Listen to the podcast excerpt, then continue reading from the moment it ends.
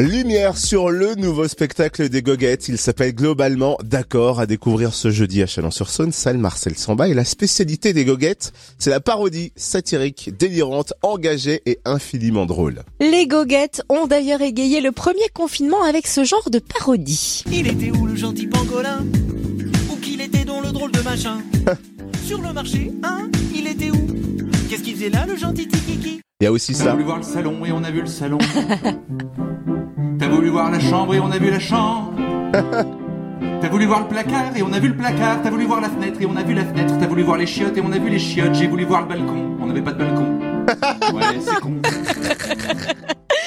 Aurélien Merle des goguettes est notre invité ce matin. Bonjour. Oui, bonjour.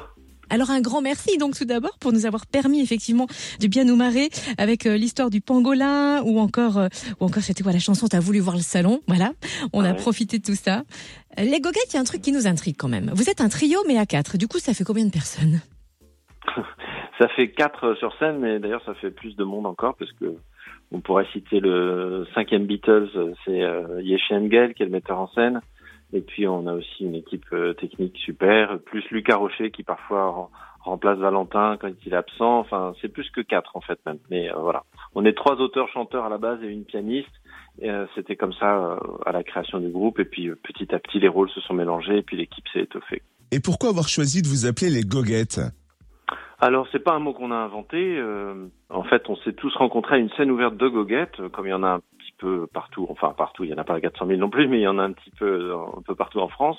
Euh, et une goguette, c'est alors il y a, c'est un mot qui a plein de sens différents. Ça peut être simplement euh, une soirée, une fête, euh, mais ça peut être aussi une soirée chanson, une chanson, euh, une, société chantante, c'est-à-dire des gens qui se réunissent pour chanter, et aussi le, le fait de parodier, c'est-à-dire de prendre une chanson, euh, un air connu, et pour écrire ses propres paroles, et donc en faire un, un, un moment de libre expression. Donc voilà, il y a des scènes ouvertes de goguettes, euh, notamment une à Paris où on s'était rencontrés il y a une dizaine d'années.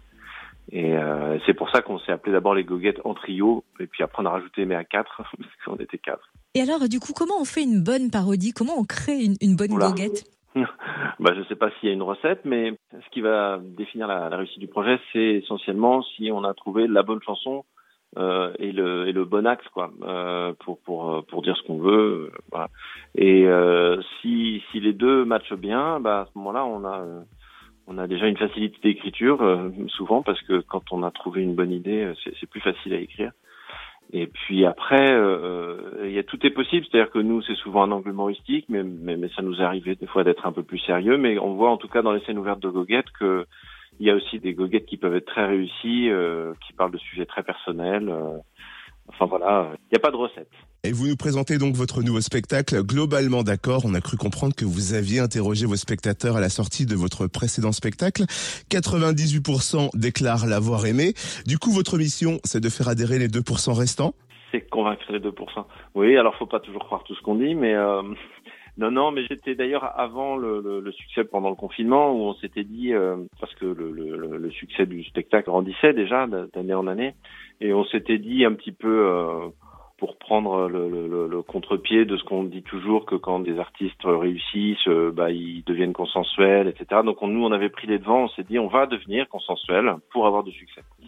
Et donc euh, voilà, on était parti de ça et c'est pour ça qu'on a choisi ce titre globalement d'accord et qu'il y a des moments dans le spectacle où on, où on parle de nous euh, avec autodérision en disant bon là on est peut-être allé un peu loin, on va on va faire un truc complètement inoffensif, on va parler de fromage ou des choses comme ça pour être sûr de plaire à tout le monde et ne, ne pas froisser telle ou telle sensibilité. Voilà.